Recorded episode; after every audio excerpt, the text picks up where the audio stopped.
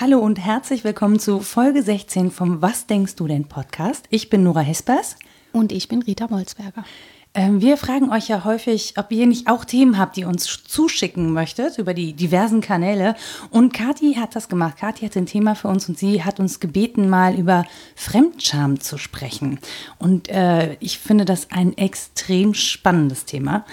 Ich weiß nicht, wie es dir geht. Ja, klar. Also ich habe ähm, wie immer versucht, es kleiner zu machen, damit ich klarkomme.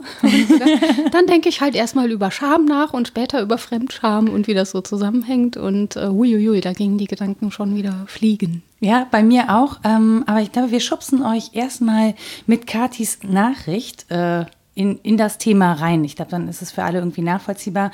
Ähm, Genau, und äh, Kathi hat eine, ein konkretes Erlebnis gehabt, beziehungsweise zwei Situationen, schreibt sie. Zum einen ein Referent, der im Brustton der Überzeugung vor Fachpublikum falsche Fakten behauptet hat, was mindestens 50 Prozent der Anwesenden bemerkt haben. Er hat sich aber nicht aus der Ruhe, hier Selbstüberschätzung bringen lassen und munter erklärt, alle anderen würden sich irren.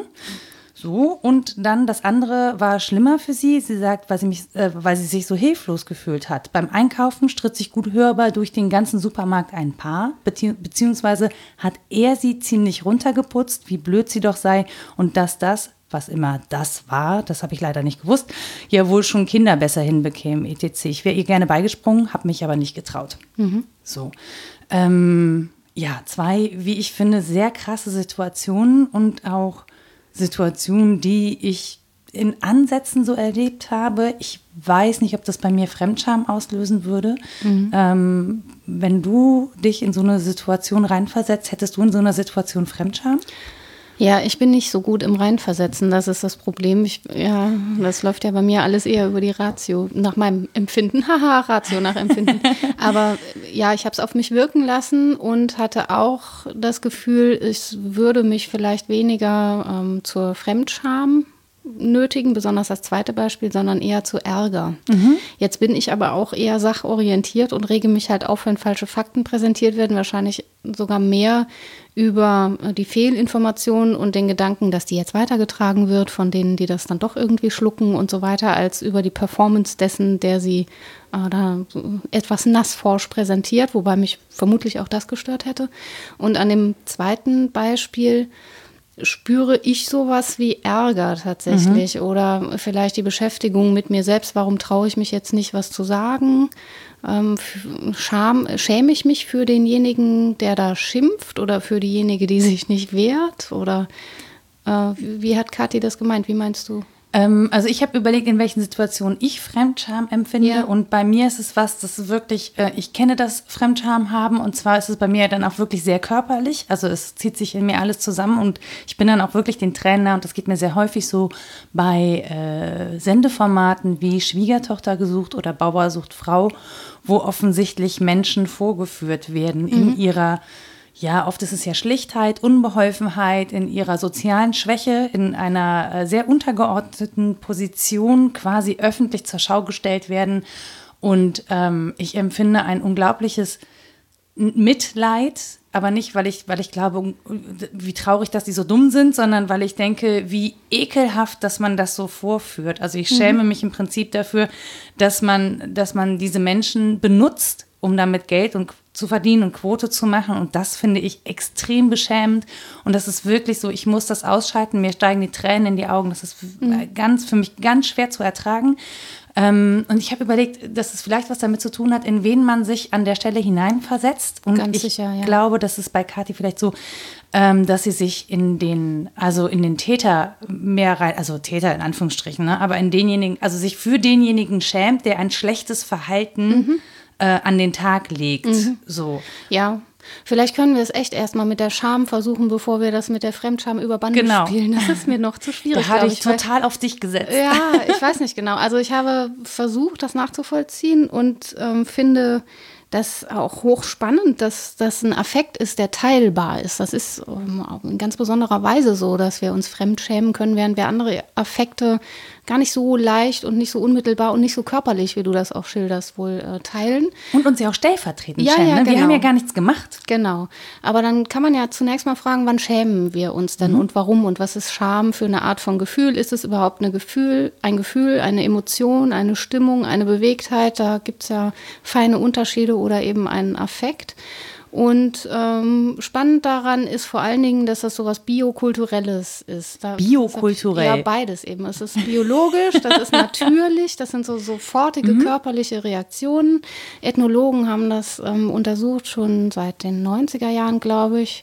Ich hatte mal ein schönes Seminar zur Scham bei Herrn Professor Kasimir, der untersucht hat, wie das mit dem Rotwerden in verschiedenen Kulturen ist, weil man das bei dunkleren Hautfarben ja auch nicht sieht. Wie funktioniert das dann mit der Scham, wenn das Rotwerden irgendwie nicht gesehen Und wie wird? funktioniert's? äh, andere Demutsgesten, zum Beispiel weggucken, nach unten gucken und so weiter, werden dann kombiniert. Natürlich äh, ist das Rotwerden auch da vorhanden, man sieht es aber nicht so stark wie jetzt So bei dir Hitze- oder mir. Als, als Hitzegefühl sozusagen, als inneres Aufsteigen von Blut Genau. in den Kopf. genau, und ne, Was ja auch witzig ist, ne? Warum äußert sich das so? Dass das Ja, so in den Kopf steigt. Das, das kann ich biologisch so schlecht erklären, aber es geht auf jeden Fall um Stresshormone und um Handlungshemmung, Ja. ähm, weil man sich dann so zurückzieht in eine Schockstarre und erstmal nichts mehr machen will, wenn man abwartet, wie die Reaktion des anderen jetzt ist auf dieses Fehlverhalten. So, und das wäre die Bio-Seite und die Kulturseite ist eben, dass das vorkommt, weil wir in Sozialverbänden leben, sonst ergibt das ja keinen Sinn, wenn man allein ist. Warum soll man sich schämen? Ne? Richtig. Man schämt sich angesichts der eigenen Position in Gesellschaft und äh, angesichts von Regelverletzungen, insbesondere wenn die beobachtet werden, weil man dann äh, weiß, oha, das fällt dem anderen jetzt auf, dass ich da die Norm verletzt habe. Und dann setzt Scham ein, auch um die eigene Position nochmal zu festigen, glaube ich. Die Demutsgeste dient dazu, den anderen ein bisschen milde zu stimmen. Auf jeden Fall, den anderen ein bisschen milde zu stimmen und vielleicht auch ähm, durchscheinen zu lassen, dass man durchaus Kenntnis von der Regel hat, Mhm. die jetzt aber ausnahmsweise oder aus Versehen halt mal Ja. nicht so richtig ähm, Ja, so. Ist auch was, was man erst lernen muss. Kleine Kinder zeigen diese Scham noch nicht in der Weise. Das Jein. wird Also- zumindest immer differenzierter im Lebensverlauf. Genau, also, aber Kinder äh, sind ja am Anfang so total unbeschämt bei allem, was ja auch schön ist, was, was Kinder ja auch sehr uns äh, gegenüber sehr Schamlose Kindheit. Genau, aber das lässt sie uns gegenüber ja als sehr frei erscheinen. Und trotzdem, wenn es zum Beispiel um Verdauungsprozess geht oder so, entwickeln die so eine Scham, ohne dass man das jetzt irgendwie vorgelebt hätte oder so. Ähm, also ich kenne kaum Mütter, die alleine auf Toilette gehen und trotzdem äh, entwickeln Kinder halt irgendwann dieses, dass man nicht hingucken darf oder nicht dabei sein darf oder so. Ja. Das machen die so von ganz alleine.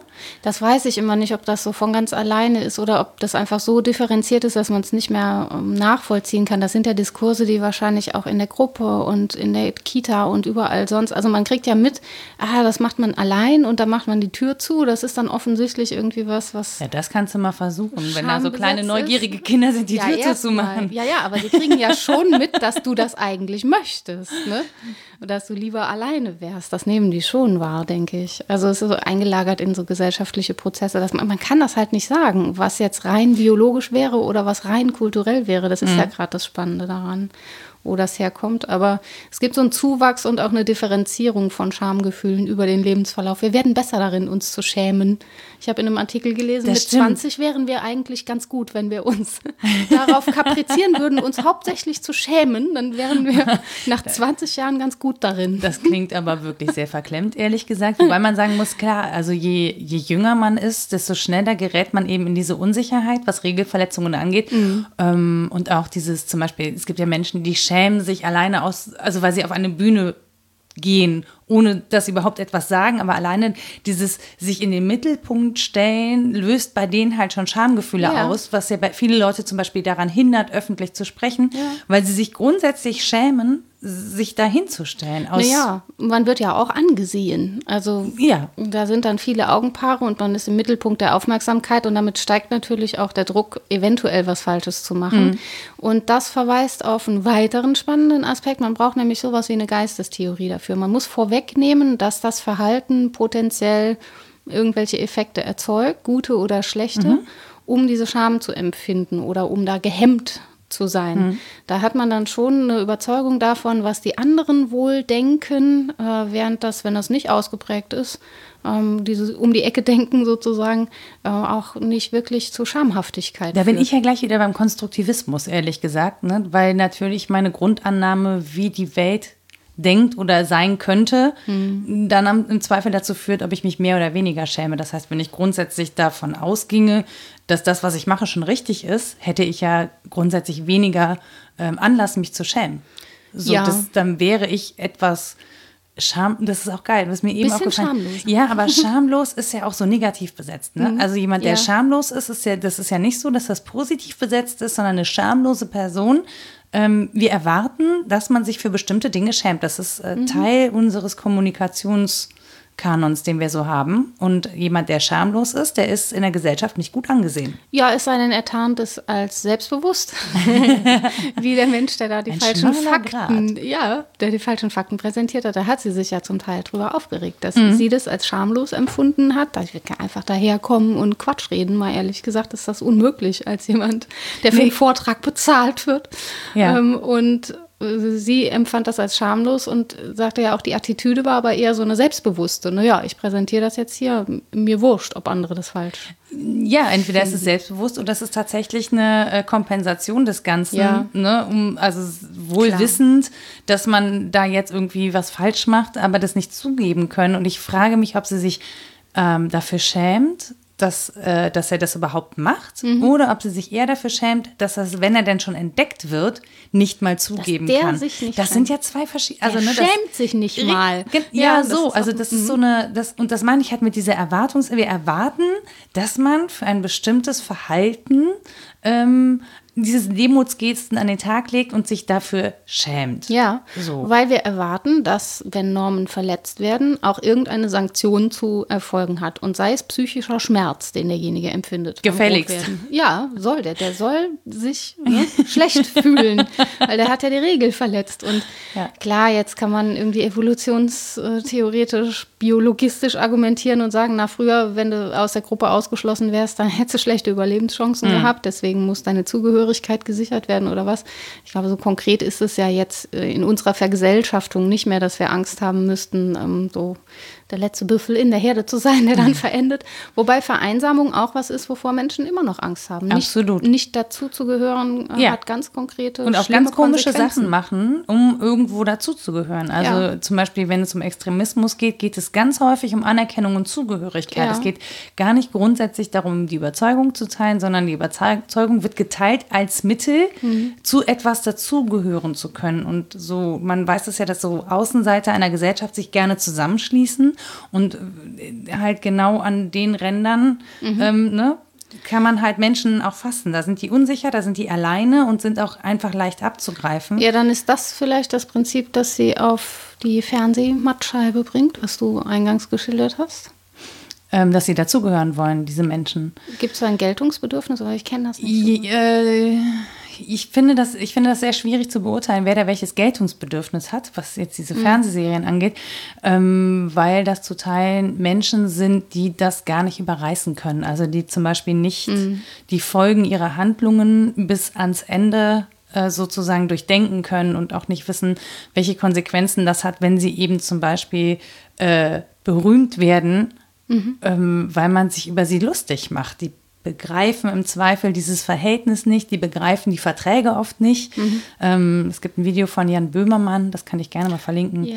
genau, wo er das so ein bisschen aufdröselt und so eine Fake-Wohnung mhm. angemietet hat und wo sozusagen der Schauspieler, den er, ähm, den er angemietet hat für dieses Casting, wirklich ganz eindeutige Zeichen von Alkoholismus zum Beispiel äh, an den Tag gelegt hat und darauf wurde nicht reagiert. Es wurde billigend in Kauf genommen, dass man halt jetzt mit jemandem, der nicht geschäftsfähig ist, mhm. also jemand, der stark alkoholisiert ist, ist nicht geschäftsfähig, das kann man ja auch ähm, anfechten mhm. vor Gericht, ähm, dass mit dem Vertrag ausgehandelt wurde. Also, das, also er hatte diese unseriösen Machenschaften auch dahinter an den Tag gelegt und die zeigen halt, dass es äh, häufig, dass da Menschen ähm, gecastet werden, die wirklich auch nicht überreißen, was sie da tun und wie weit das geht. Und das sind wirklich, also ich weiß, dass äh, vor Jahren so eine Szene rumgegangen ist, wo ich weiß nicht, ob das Schwiegertochter gesucht war, aber und das wird ja auch noch gescriptet, also es ist ja auch noch scripted Reality häufig, wo er sich dann, äh, um seine Liebste zu empfangen, auf den Küchentisch legt, nur mit Tennissocken und Unterhose bekleidet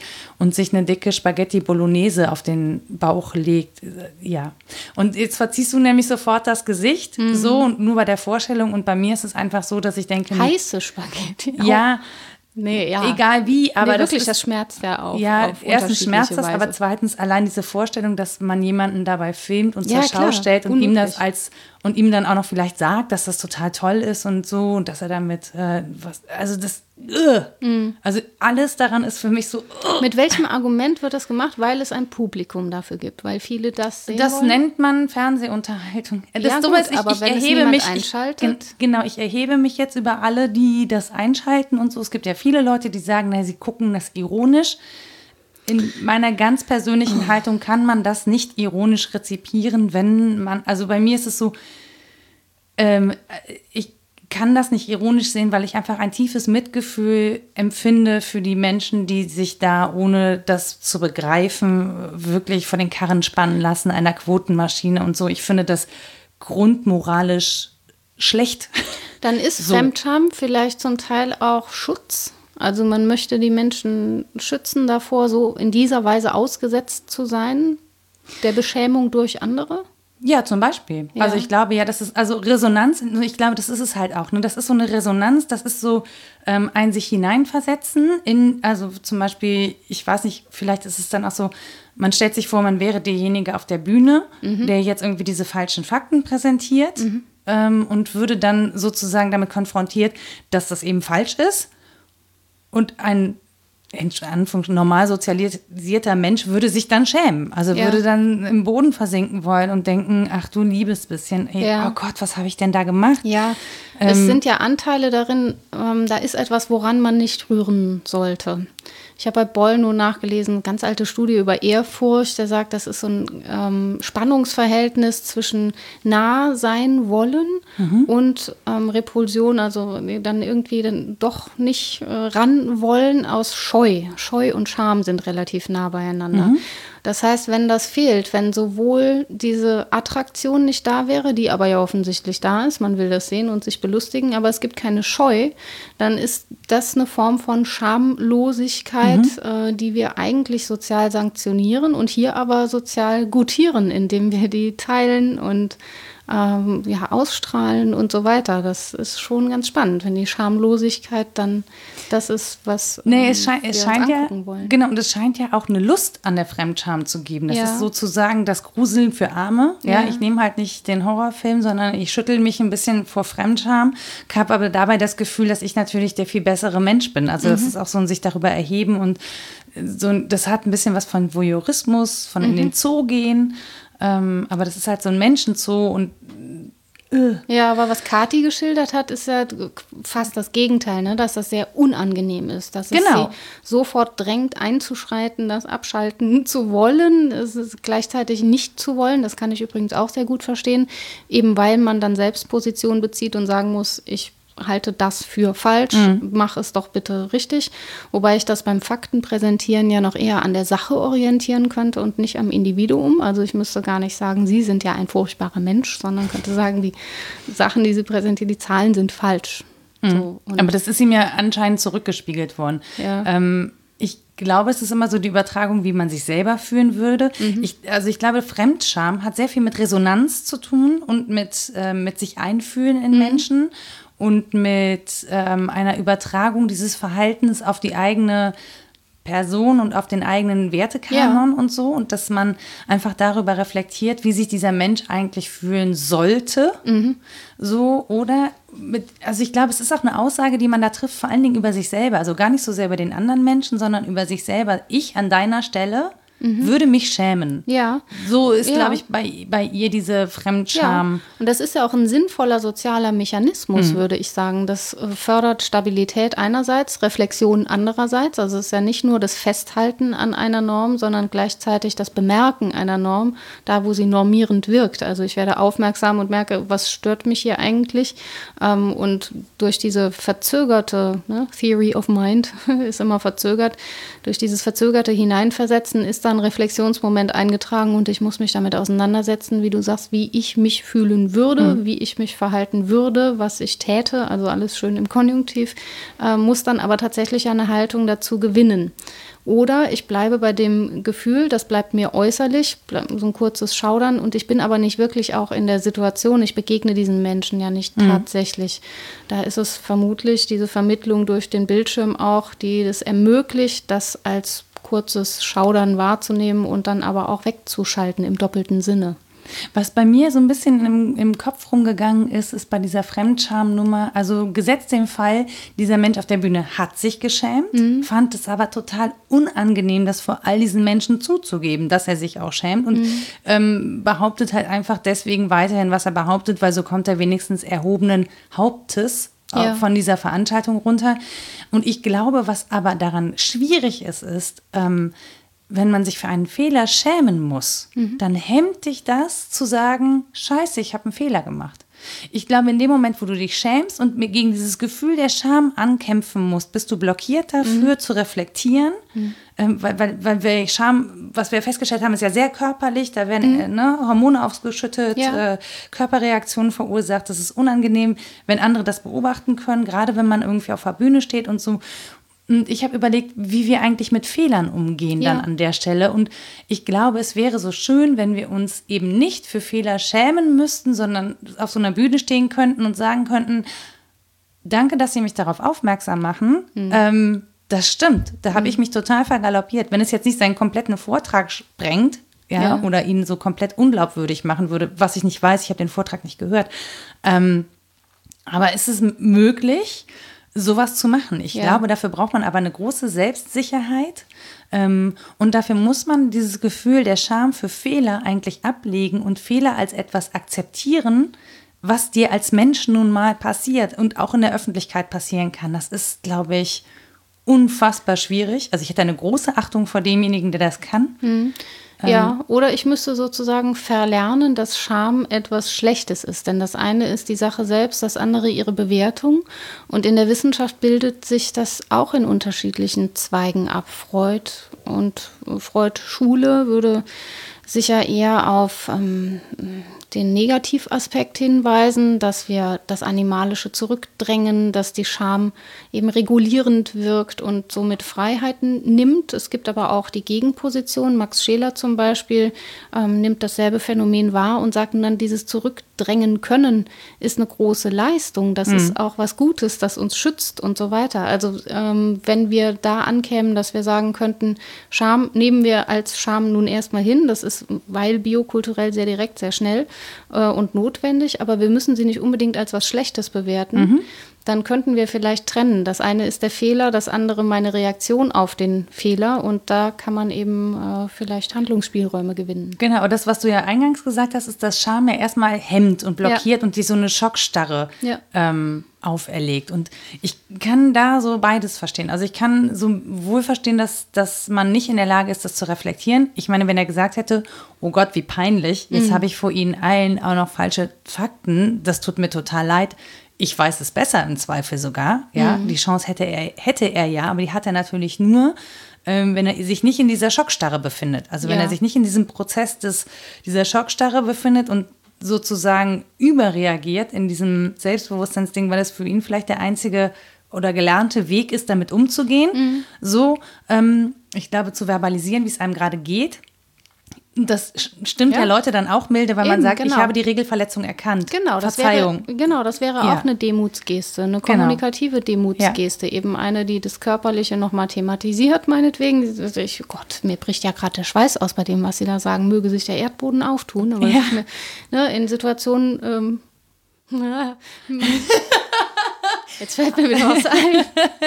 Das ich kenne ich das. Ich, offensichtlich bin ich jemand, der es dann verbalisiert. Ja. Das, ist, das, das, das, das würde ich jetzt gerne hören. Oh, das ist echt heikel. Ja, Okay. Äh, jetzt, jetzt hat die Rita schon die Demos, mhm. geht schon die Augen nach unten, unten. Ja, es ist mir wirklich, man lebt das ja auch nochmal durch, wenn man Absolut. das erzählt. Deswegen, wenn du es jetzt erzählst, finde ich es auch sehr äh, mutig. Mhm. Also, es war eine Seminarsituation und ich konzentriere mich oft darauf, die Gesichter der Anwesenden zu erkennen, weil ich darin schlecht bin. Das weiß ich ja schon. So. Ähm, also gucke ich mir das an und versuche Reaktionen rauszulesen. Und eine Studentin war immer so ganz wach, die Augen offen und wollte offensichtlich, also für mich fast offensichtlich, aber mit Nachdenken dann als offensichtlich markiert, was sagen, häufiger mal. Und ich habe, die Formulierung sage ich jetzt nicht, das ist mir echt zu peinlich, aber ich habe gesagt, sie möge doch den Arm heben und sie hatte keine Arme. Okay. Und hat darauf hingewiesen. Ja, und dann war wirklich die Situation für mich, ich möchte kurz sterben, bitte. Das ist ja furchtbar. Warum habe ich das nicht? Oh mein Gott. So, ne? mhm. ne? Und habe dann genau das gesagt, oh Gott, ist das peinlich. Das ist mir nicht mal aufgefallen. Ich habe mich so auf ihr Gesicht konzentriert, weil das mein Fehler ist, dass ich Gesichter so schlecht lesen kann, dass ich einfach den Rest von ihnen nicht wahrgenommen habe. Sie sind hier alle für mich keine Körper. und dann hat sie gelacht und hat gesagt, das sei für sie recht erfrischend, dass mal jemand übersieht, dass sie keine Arme hat. Das würde ihr nicht so oft passieren. Ich dachte, ja, puh. Also, also da war ich tiefrot, wirklich. Das, ja, das war das schrecklich. gut verstehen. Und habe dann nachher, das Plenum war auch der fremd beschämt. Die Armen, die haben die ganze Zeit gedacht, boah, die Alte, das kann ja wohl nicht wahr sein, bin ich mir sicher. Ja, und dann habe ich halt nachher dann ähm, nicht mehr im Plenum, sondern face to face, von Angesicht zu Angesicht mit ihr gesprochen. Und wir haben vereinbart, dass sie sich nach vorne setzt, dass ich ähm, ihre ähm, Gesten besser deuten kann, mhm. dass ich auch sehe, wenn sie, wenn sie sich melden will und nicht so darauf angewiesen bin, sie stirnrunzelnd anzustarren, um rauszukriegen, ob sie sprechen will oder nicht. Aber das war echt äh, mit so der peinlichste Moment, würde ich sagen, meiner Dozententätigkeit. Und ich sage es dann halt direkt, dass ich Was ja was sehr gut ist, weil du es ja. ja. auch auflösen. Nee, doch, ja. es ist ja, du hast ja gesagt, es ist dein Fehler, wobei ich das ja zum Beispiel, ich meine, ich weiß das ja jetzt auch von dir. Ich, mhm. ich bemerke das nicht, ehrlich gesagt, wenn wir reden. Also ja. für mich ist es unauffällig. Ähm, aber in dem Moment ist es ja kein Fehler, sondern das ist ja quasi eine, eine Wahrnehmungsstörung. Die ist ja. dir eigen, für die kannst du nichts. Die hast du ja nicht, ne, genauso wahrscheinlich wie sie nichts dafür kann, dass eben keine Klar. Arme hat. Es funktionierte zumindest als Erklärung. Äh, das ist auch ein Teil der. Ähm der Schamname sozusagen. Mhm. Man muss diese beschämende Situation kann man gewissermaßen auflösen, wenn es gute Gründe dafür gibt. Mhm. Auch wenn derjenige sagt, oh, die Fakten habe ich aber recherchieren lassen, äh, und jetzt sind das die falschen, kann man, dann kann das verschieben auf jemand anders, auch so ein bisschen Schuld zuschieben. Also es gibt dann Gründe und man kann das kommunikativ auflösen mhm. und auch das Kommunikative kann eben eine Demutsgeste sein. Und ähm, das zu verbalisieren, wie es einem gerade geht, oh Gott, mir wird ganz heiß, äh, so, das nimmt auch schon einen Teil des Drucks. Vielleicht mhm. ist das das, was du auch mit Fehlerkultur meinst, dass man das genau. mal eingesteht. Aber ich glaube, dass es wirklich sehr, sehr schwer ist zu lernen, wenn man grundsätzlich erstmal gelernt hat, ähm, dass Fehler schlecht sind. Mhm. Und ich, und ich habe das, also ich, ja, ich kann auch jetzt nur von mir sprechen, aber ich habe tatsächlich sehr krass gelernt, dass Fehler was Schlechtes sind, dass man sich dafür schämen muss. Und ich habe einen unglaublichen Perfektionismus, weil mir Fehler so unangenehm sind. Mhm. Und versuche aber seit einigen Jahren einen Umgang damit zu finden, der eben nicht dazu führt, dass ich mich zum einen schäme und zum anderen eben versuche, diese Fehler abzustreiten. Ja. So, weil ich dann sage, den habe ich nicht gemacht, den Fehler sondern es zumindest im Nachhinein, also mich dafür zu entschuldigen, das nicht zwingend immer zu erklären, warum man jetzt einen Fehler gemacht hat, sondern einfach auch zu akzeptieren, dass Menschen nun mal Fehler machen mhm. und dass wenn wir viel agieren, dass es einfach ein großes Potenzial gibt, auch mal einen Fehler zu machen und dass man deswegen nicht von allen anderen gleich äh, ja. als der schlechteste Mensch auf dieser Erde beurteilt wird. Ähm, Wenn einem das an einem selbst schon so schwer fällt, ist es ja. natürlich noch mal hardcore, dann zu Dritten hinzugehen. Jetzt diese Runterputzsituation habe ich im Hinterkopf noch mhm. von Kati. Jemand wird runtergeputzt und ich soll da hingehen und den auf seinen Fehler hinweisen. Mhm. Da sind ja ganz viele Gefühle im Spiel, würde ich behaupten. Also ich hätte da schlichtweg auch etwas Angst, einzudringen in die Situation, zumal wenn es eine aggressive Situation ist, ist das was, was wir jetzt nicht besonders attraktiv finden mhm. zu unterbrechen. Ähm, und dann eben auch, ja, so ein Gerechtigkeitsgefühl. Man möchte, dass da Gerechtigkeit wiederhergestellt wird, weil man imaginiert, da wird jemand zu Unrecht runtergeputzt. Ähm, und völlig egal, ob zu Unrecht oder zu Recht, das ist einfach das Fehlverhalten. Und man müsste aber auf Fehlverhalten hinweisen. Und das wäre halt die Frage, wie man die eigene Fehlerkultur übersetzt, sozusagen in, das, in den Hinweis auf die Fehlerkultur von Dritten. Also die, die, du referierst ja gerade auf die zweite Situation ja, von Kati, ne? genau. ne? Genau, bei der war ich auch so, ähm, ich da war ich mir nicht sicher, ob sich Kathi selber nicht auch dafür schämt, dass sie nicht eingegriffen hat, wohin, wo ich sagen muss, ich glaube, das ist unglaublich schwer, wenn du in so einer kurzen Situation bist, wo du die Vorgeschichte nicht kennst und so einfach zu sagen, Entschuldigung, aber so, so nicht. Ja, mhm. und dann wirst du halt angeblafft und im Zweifel kriegen irgendwie beide verbal einen ab und du hast, du hast halt nicht zur Lösung des Problems beitragen können, mhm. was ja dann auch nochmal so ein ungutes Gefühl macht. Weißt ja. du, du hast versucht einzugreifen und dann kriegst du dafür auch noch einen Anschiss. Ja. ja. Und bist dann selber die Doofe und dann rennen halt zwei wie geprügelte Hunde darum.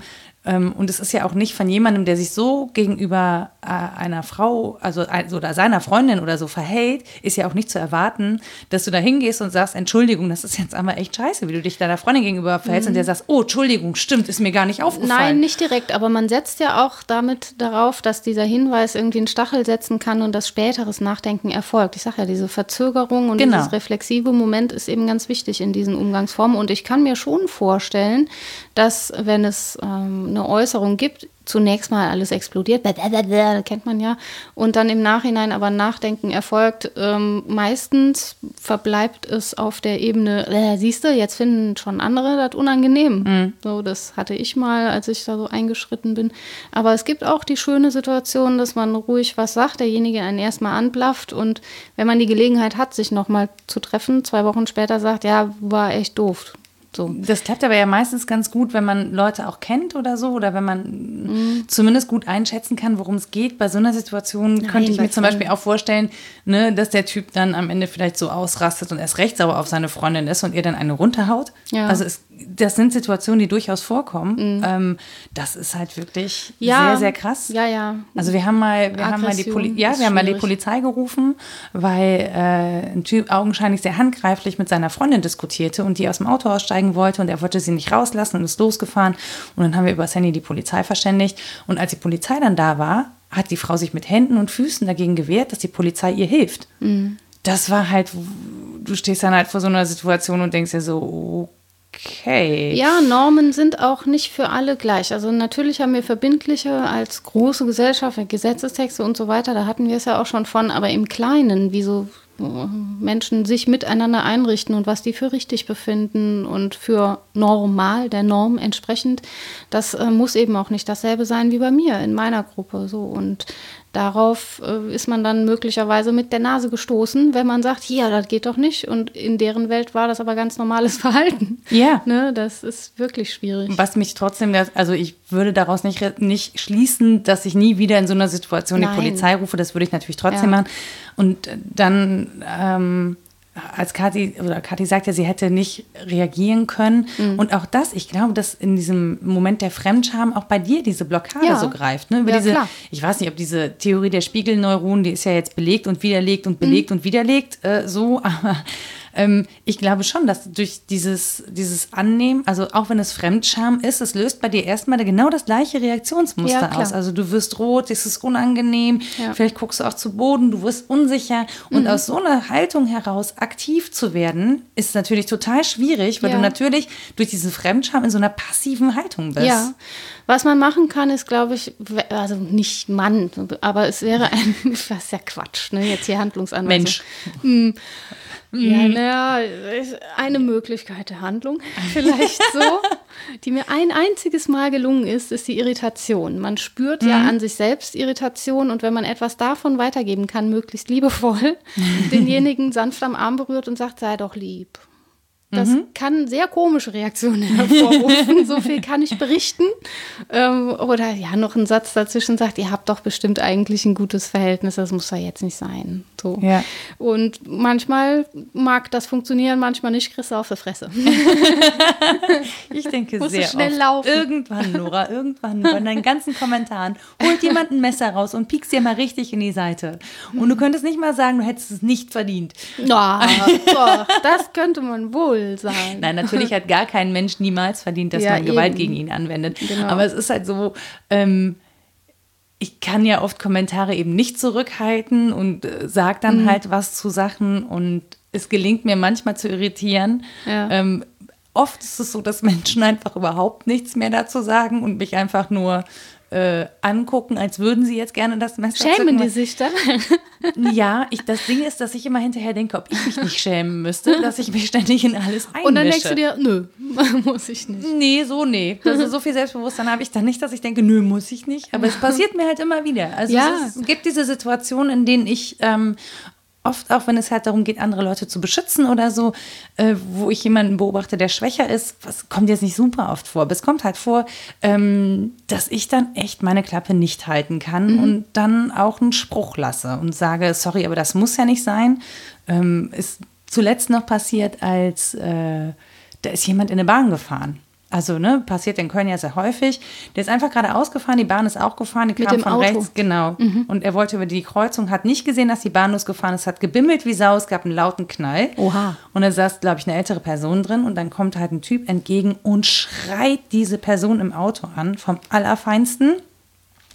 Woraufhin ich dann mein Fenster runtergekurbelt habe und gesagt habe, nun ja, ähm, ich kann verstehen, wenn man sich erschreckt und so. Und das, äh, ne, Angst kann ja Aggression auslösen, ist so, man nicht so, aber ähm, das macht jetzt eine, also es ändert an der Situation nichts, es hilft niemandem, aber diese Person im Auto könnte sich halt auch verletzt haben. Statt die anzuschreien, könnte man einfach mal nachfragen, ähm, ob diese Person Hilfe braucht. Und dann war ich plötzlich äh, Ziel der Aggression und wurde dann angebrüllt, ja, ich sollte, dann könnte ich ja jetzt aussteigen. Nö, nö, nö. Ja, es ist ja auch unangenehm, wenn jemand es mit dem Triebverzicht so gut hinkriegt in der Situation. Also den Affekten nicht allein ausgeliefert ist, sondern damit was anfängt. Das ist auch, dann bleibt meinetwegen bei der Spiegeltheorie, äh, auch sehe ich da, aha, das wäre eine mögliche Reaktion für mich gewesen, habe ich nicht geschafft, schon wieder ein Anlass, mich zu schämen. Weil ja eigentlich alles so eingerichtet ist, dass eine rationale und ruhige Reaktion als die bessere konnotiert Genau, ist. Das die ist ist aber unsere natürlich- Bewertung vom Genau. Umgang mit Fehlern. Ja, ne? aber das ist in der Unfallsituation, also ich habe dann nachher erst drüber nachgedacht, dass natürlich klar, jemand, der sich erschrocken hat, weil er auch in dem Moment vielleicht die Straße überqueren wollte oder das gesehen hat,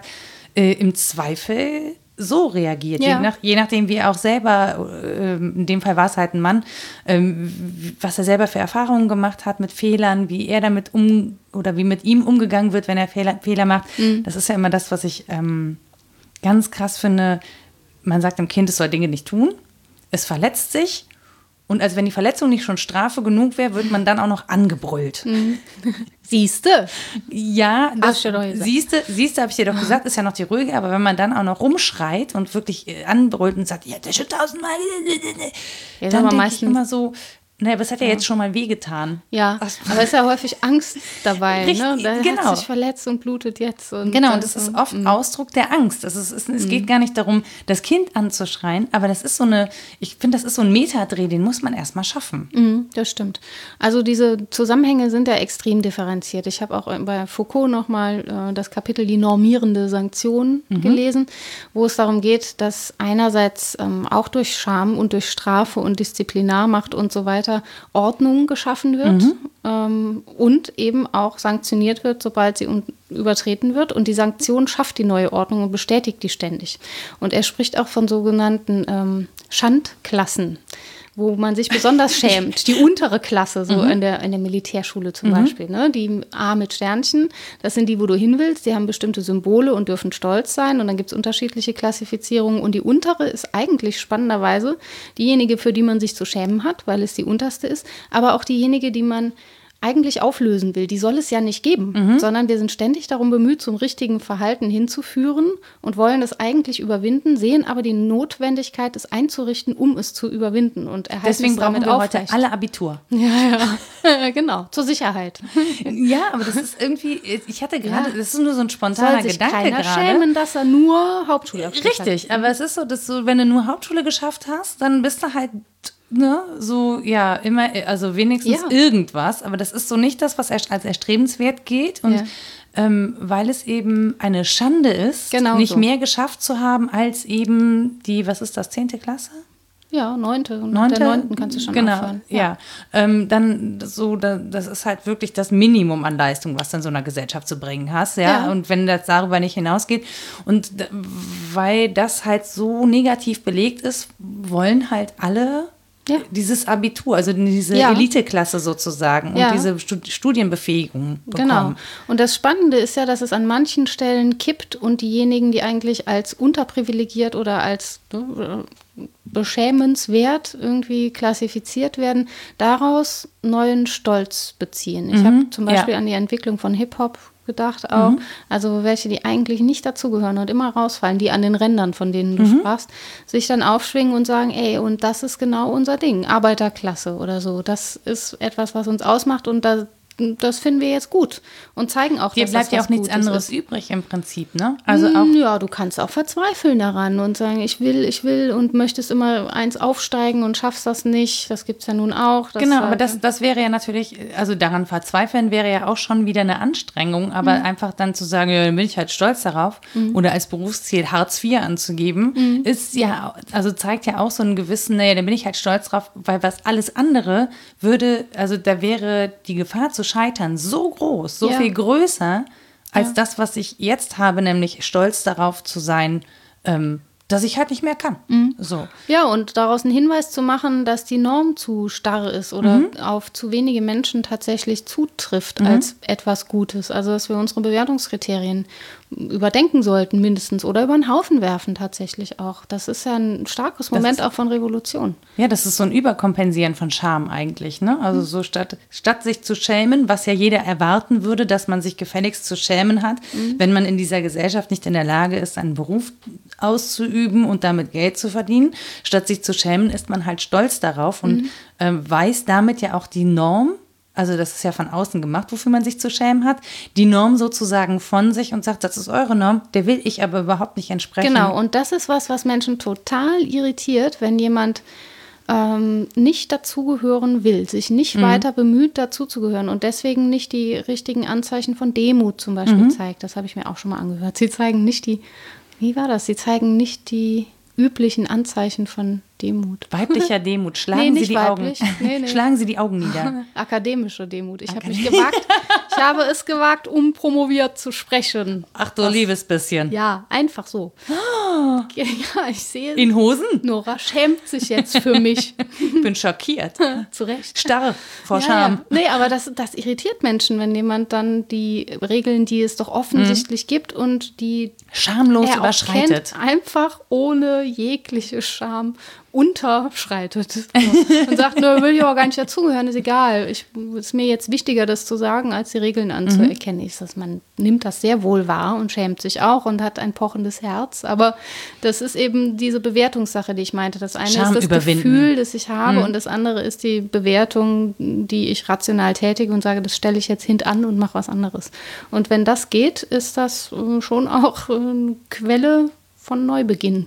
Aber tatsächlich habe ich jetzt gerade so das Gefühl, wenn, wir so, wenn wir so drüber reden, dass Scham überwinden hm. auch ein Reifungsprozess ist. Ne? Also dass man, dass es tatsächlich darum geht, ähm, Scham als Signal, also nicht, nicht mehr nur als reine körperliche Reaktion, sondern hm. Scham als Signal wahrzunehmen, mhm. also im Sinne der Achtsamkeit sozusagen auf seine eigenen Signale und zu überlegen, wie man, wie man damit arbeiten kann, worauf ja. es hinweist, was es mir erzählt über mich, über eine andere Person, aber auch wie ich diese, wie ich diese Starre, die ja nun mal mit Scham einhergeht, wie ich die überwinden oder brechen kann, ähm, äh, wie ich eine Handreichung äh, zum Beispiel leisten kann. Also wie hätte ich jetzt, ne, das hast du ja auch mhm. gesagt, entweder irritieren oder die, dem Menschen auf der Bühne äh, zum Beispiel eine Hand reichen und ihm den Schritt des Zugebens möglich zu machen. Ja, also zu, genau. ne, irgendwie eine Brücke zu bauen, äh, weil auf beiden Seiten diese Scham einfach ja erstmal eine Blockade und eine Behinderung ist und er auch verhindert, und das ist ja auch so, ne, ich bin halt stolz auf Hartz IV und du solltest dich dafür schämen, macht ja starre Positionen erstmal. Das mhm. heißt, wie schlage ich diese Brücke, dass da in dieses System wieder Bewegung reinkommt? Ich glaube, das ist, ähm, das ist sehr spannend. Also ja, dieses, genau. Dieses und, Gefühl zu analysieren und da in eine, in eine Umkehr zu kommen. Genau, und dann muss man das Gefühl eben nicht auflösen, sondern man kann weiter Scham empfinden, aber vielleicht an anderen Stellen. Und auch echte Scham, nicht so an sehr ver verklemmte. genau. Oh, meine, ich kenne Menschen, die schämen sich sehr für ihre Zehen. An Aus den Zehen Scham empfinden. Ach so, ja. Das ist eine komische Schamgegend. Naja, aber dann sieht es halt keiner mehr. Aber eine lustige. Keinen roten Kopf, sondern schwitzige Füße. Ja. Hobbits haben da ja auch Schamhaar. Auch bitte. Ja, du hast angefangen an den Füßen. das war deine Schuld. Nee, also ich finde, Verklemmtheit auflösen und diese harte Positionierung, ja, Scham würde ich gar nicht abschaffen wollen oder nee. überwinden wollen oder schamlos werden, sondern Aber genau diese Verklemmung loswerden. Richtig, die Verklemmung, die mit einhergeht, loswerden und die Scham wirklich als Hinweis nehmen, mhm. ähm, wo, an, an, also als Hinweis erstmal auf die Norm, mhm. die ich verletzt haben oder verletzt haben soll und dann prüfen, ob denn diese Norm für mich sinnvoll ist oder sinnhaft ist. Also ja. empfinde ich diese Norm als sinnvoll, ähm, akzeptiere ich die, kann ich die ähm, für mich anwenden oder ist vielleicht habe ich mir auch eine zu starre Norm gesetzt. Mhm. Also ne, kann ich irgendwie mit dieser Norm auch arbeiten? Kann man die verschieben? Äh, kann ich jemanden da reinlassen, da rauslassen? So ähm, und, und, darf die auch für viele gelten? Also das ist mir immer wichtig. Deswegen auch beim Konstruktivismus mhm. dann klingelt es immer bei mir so, weil es so sehr vom Individuum her denkt. Das ist auch eine wichtige Perspektive. Konstruktivismus nur mit Kant. Konstruktivismus. Ja. So. Gott, da muss ich jetzt, da muss ich jetzt länger drüber nachdenken, wie das zusammengehen würde. Warte. Ne, der kantische Imperativ, nee. ja, sozusagen nee. den Konstruktivismus so wenden, dass man Dinge dann nur ausführt, wenn man sie für allgemeingültig erklären kann. Also mhm. Weißt du? Kann ich nicht direkt, muss ich länger drüber nachdenken. Aber ja, also das ist, so eine, das ist eine, eine, ein Shortcut in meinem Gehirn gerade, glaube ich. Der kann sehr sinnvoll sein. Schäm dich bloß da nicht. Haben sich, da haben sich einfach so zwei so zack zusammengepatscht ja. und haben gesagt, hey komm, wir machen was Neues. Oder vielleicht hat er auch Vielleicht wahrscheinlich auch schon jemand drüber nachgedacht. Gibt's das schon. Ich bin, aber in meinem Gehirn ist es neu. ja. Also in meiner persönlichen, in meinem auch. In meiner persönlichen Welt ist das jetzt neu. Bei mir ist es wie Kirsche und Minze, es kommt nicht zusammen. ja, ähm, was wollte ich sagen? Ach so, dass ich nicht nur vom Individuum her meine Schamhaftigkeit denke, sondern eben auch in den sozialen Gefügen, weil das Gefühl ja sonst auch gar keinen Sinn ergibt. Also, dass ich darüber entscheide, wo möchte ich Scham empfinden, ist natürlich sehr nett, aber die anderen sind halt auch noch da, die mein Verhalten bewerten, dummerweise. Und an denen habe ich das ja auch noch zu orientieren. Also wenn ich so sage, nö, da schäme ich mich jetzt aber nicht mehr für, aber der Rest der Gesellschaft findet, doch, du schämst dich jetzt, dann werde ich das schon spüren, nehme ich an. Ja, das, äh, ich muss gerade daran denken, ich, äh, ich habe das schon ein paar Mal so kurz anklingen lassen. Ich glaube, für Leute, die äh, sich an der Scham üben wollen, habe ich einen spitzen Podcast-Tipp. Das höre ich jetzt seit, ich habe es gebinge-listend. Bitte? Binge-Listening. Also ich habe Ach alle so, Folgen am ah, Stück okay. sozusagen ja. weggehört. Ähm, den kennen wahrscheinlich viele Podcaster schon. Ähm, ein ein, ein Podcast aus London, der heißt My Dad Wrote a Porno. und der handelt von, das ist tatsächlich so, das ist ein Screenwriter aus London, dessen Vater sich an erotischer Literatur und Pornografie versucht hat, der aber eigentlich gar nicht schreibt. Und ähm, er und seine Freundin Alice, die beim Radio arbeitet, und sein Freund äh, James, lesen gemeinsam immer ein Kapitel aus diesem Porno. Die kommen selten weiter als zwei Sätze, weil es A schlecht geschrieben ist, B äh, auch die Fakten der weiblichen Anatomie häufig außen vor lässt. Und die verbalisieren aber permanent so auch ihre Scham und Schamgefühle und so in diesem ganzen Konstrukt. Und das ist tatsächlich, das ist eine Form von Fremdscham, wo ich sagen muss, das ist sehr erheiternd. Ja, das, das ist sehr lustig. Da kann man ein bisschen äh, üben, mit seiner Scham umzugehen. Wo das Verbalisieren auch auflösend wirken kann. Ne? Porno ist ein super Beispiel. Für dieses gleichzeitige Attraktion und Repulsion und äh, anfassen wollen, aber nicht einfach. nee, auch nicht. Ach, nee, aber was wirklich, ich, also in der, ich, in der nee, dritten da, Episode habe ich mich auch geschüttelt irgendwann. oh, bitte. Na, das ist aber doch gut, dass du auch mal lernst, äh, Scham und Ekel auseinanderzuhalten. genau. Ekel ist auch ein mächtiger Affekt, der ähm, aber ja in die gleiche Richtung weist, also Abscheu. Scheu mhm. und Scham haben so die gleiche Wortwurzel und da die die Phänomene auseinanderzuhalten, ist gar nicht so leicht in diesen komplexen Situationen. Das, ich glaube, dass das natürlich auch miteinander einhergeht, mhm. häufig. Ne? Also die sind, äh, ich glaube, die sind wirklich sehr nah beieinander. Also wenn ja. ich so die körperliche Reaktion gerade mal so durchgehe, ja. Das und Tabu funktioniert auch so ähnlich, dass wir lernen, uns zu schütteln vor etwas, etwas eklig zu finden, was wir aber auch nicht berühren sollen. Ne? Mhm. Ne? Und ähm, das nicht anzufassen, weil es potenziell gefährlich ist, das hängt schon alles eng zusammen. Und ähm, ja, dann eben Scham, also nicht berühren und in Ruhe lassen, funktioniert natürlich gut. Da fällt mir gerade ein, wir könnten ein Buch schreiben. Scham mit Charme. genau.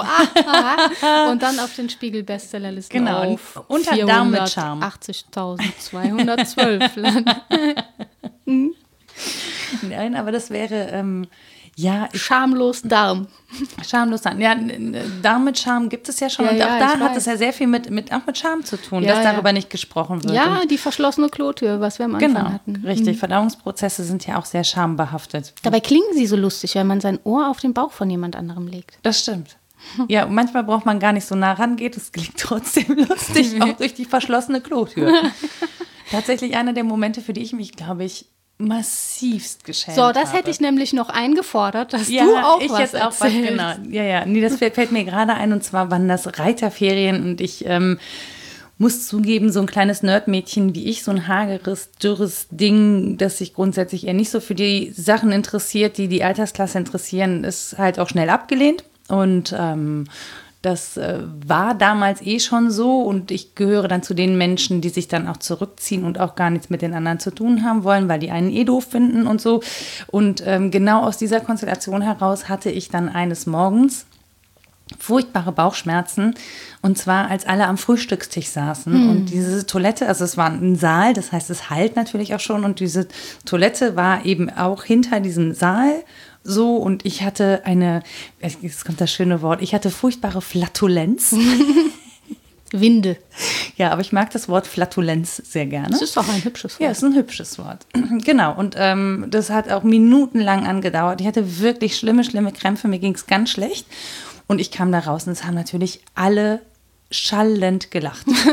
Wirklich schallend ja. gelacht. Und ich war natürlich das Gespött der ganzen Mannschaft, weil das natürlich. Hat da keiner gesagt, Respect? Nee, das hat da keiner gesagt. Heute hätte ich wahrscheinlich Respekt gegeben. Aber das hat da keiner gesagt und ich habe mich wirklich unglaublich geschämt. Also ja. es war wirklich, ähm, es war ganz furchtbar und ich glaube, ich habe da auch wirklich einen ganz schlechten, schlimmen, schlimmen Tag erlebt. Und es war, ich kann mich zumindest nicht daran erinnern, dass mir jemand gekommen wäre und gesagt hätte, komm, es war doch nicht so schlimm. Aber jetzt und funktioniert das mit dem Teilen von Affekten gerade total, weil ich wünsche mir, ich wäre da gewesen und hätte dich ja. abgeklatscht und gesagt, voll gut. Geil. Das Richtig war mein Sound. Genau.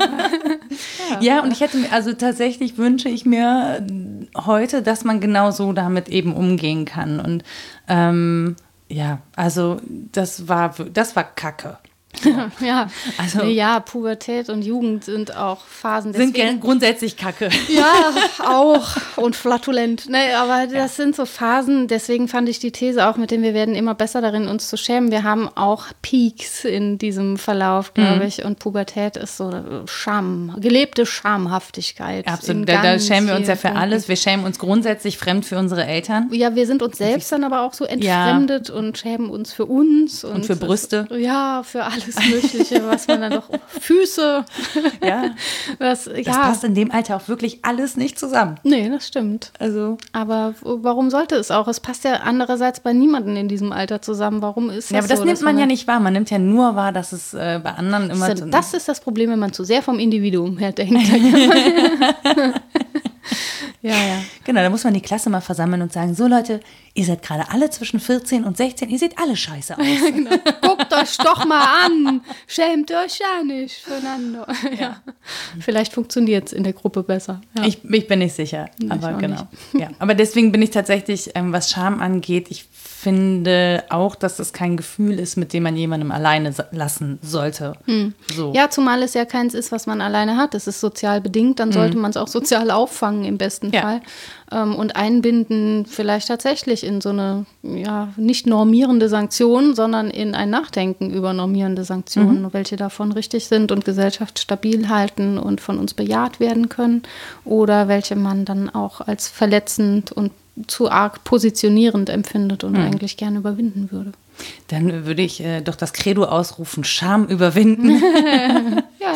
ja, und vielleicht so ein bisschen, genau, einfach immer so ein bisschen reinhören, warum schämt man sich, welche Norm wurde verletzt ähm, und wie gelingt es auch, jemanden aus einer Scham rauszuholen oder mhm. auch festzustellen, ne? Mhm. ob jemand quasi Scham überkompensiert. Vielleicht kann man sich ja darin üben, Scham an sich ähm, stehen zu lassen, zu empfinden und aber den Umgang damit einzuüben, der einem dann nicht mehr so arg schambehaftet vorkommen muss, wenn man das mit den Irritationen hinkriegt und mit der eigenen Fehlerkultur und davon ein bisschen was in die Welt trägt. Ja, und dass es halt einfach auch wirklich eine sehr menschliche Reaktion ja. ist und auch auf Resonanz begründet ist. Also mitfühlende Wesen haben, glaube ich, empfinden Fremdscham. So, und wenn man knallrot ist, kann man sich wenigstens noch denken, ach guck, ich bin aber sozial. Jetzt weiß immerhin jeder, wo ich stehe. ja, genau. Ähm, ich würde sagen, du hast noch ein paar äh, Literaturtipps heute nicht auf der Hermes Baby getippt, sondern Nein, handschriftlich in Bläu. Hand. Das stimmt, ja. Genau. Ich weiß nicht, ob ich Kathi damit anständig würdige. Ich habe das Gefühl, ihr nicht richtig gerecht geworden zu sein, aber vielleicht mag sie sich dazu einfach äußern. Ähm, gelesen habe ich auf jeden Fall Michael Kasimir, dem Ethnologen, bei dem ich dieses Seminar über Scham hatte, in einem Sammelband von Röttger Rössler und Markovic, der heißt Emotions as Biocultural Process. Das ist genau das, ne? Biokulturalität von Gefühlen. Dann Michel Foucault, Überwachen und Strafen und besonders das Kapitel zur normierenden Sanktion. Und was ich äh, kurz referiert hat, war Max Scheler über Scham und Schamgefühl. Das ist ein Teil aus dem Nachlass. Ich glaube, der erste Band des Nachlasses, relativ kurzes Stück. Und von Otto Friedrich Bollnow, Die Ehrfurcht. Uh, Ja, da geht es um Scheu und Scham und diese Zusammenbindung, über die wir kurz gesprochen haben. Klingt super. Ähm, genau, ich äh, werde euch das alles äh, wieder aufschreiben. Ich habe damit jetzt angefangen bei äh, Folge 15. Und ähm, ja, Ich kann das auch machen. auch gerne. Man kann es mir auch gerne nochmal tippen. Arbeit. Ja. Ähm, ja, aber das, ich, ich, ähm, habe die Rückmeldung bekommen von Fabian Neithardt, der äh, den letzten Podcast auch gehört hat, über die Verbindlichkeit. Danke dafür. Ähm, ob wir es nicht aufschreiben können, weil er könne so schnell nicht mitschreiben. Ich mache das jetzt. Ich war bis jetzt zu faul, das gebe ich an der Stelle zu. Genau. Dann mache ich das, dann kannst du weiter faul bleiben. Yay! Genau, dann mache ich Copypaste. Okay. Und ansonsten könnt ihr uns natürlich schreiben, wenn ihr Themenvorschläge habt, wenn ihr Kritik habt, Anregungen, äh, freundliche Worte. Wir nehmen alles entgegen unter nora.wasdenkstu denn.de oder rita.wasdenkstu denn.de. Ihr findet uns auf Facebook oder auf Twitter unter wddd-podcast. Und was ich an der Stelle auch gerne nochmal machen möchte, die Musik in diesem Podcast stammt von Anja Arnold. Ähm, das ist eine Freundin von mir und ich glaube, ich habe das bis jetzt noch nicht einmal erwähnt. Und das möchte ich an dieser Stelle ganz herausgehoben tun. Vielen Dank äh, für das geile Intro und Outro. Die ist super. Podcast. Ich habe das schon mal jemand summen hören. yeah, das ist cool. Ja. Dankeschön und bis zur nächsten Folge. Tschüss. Tschüss.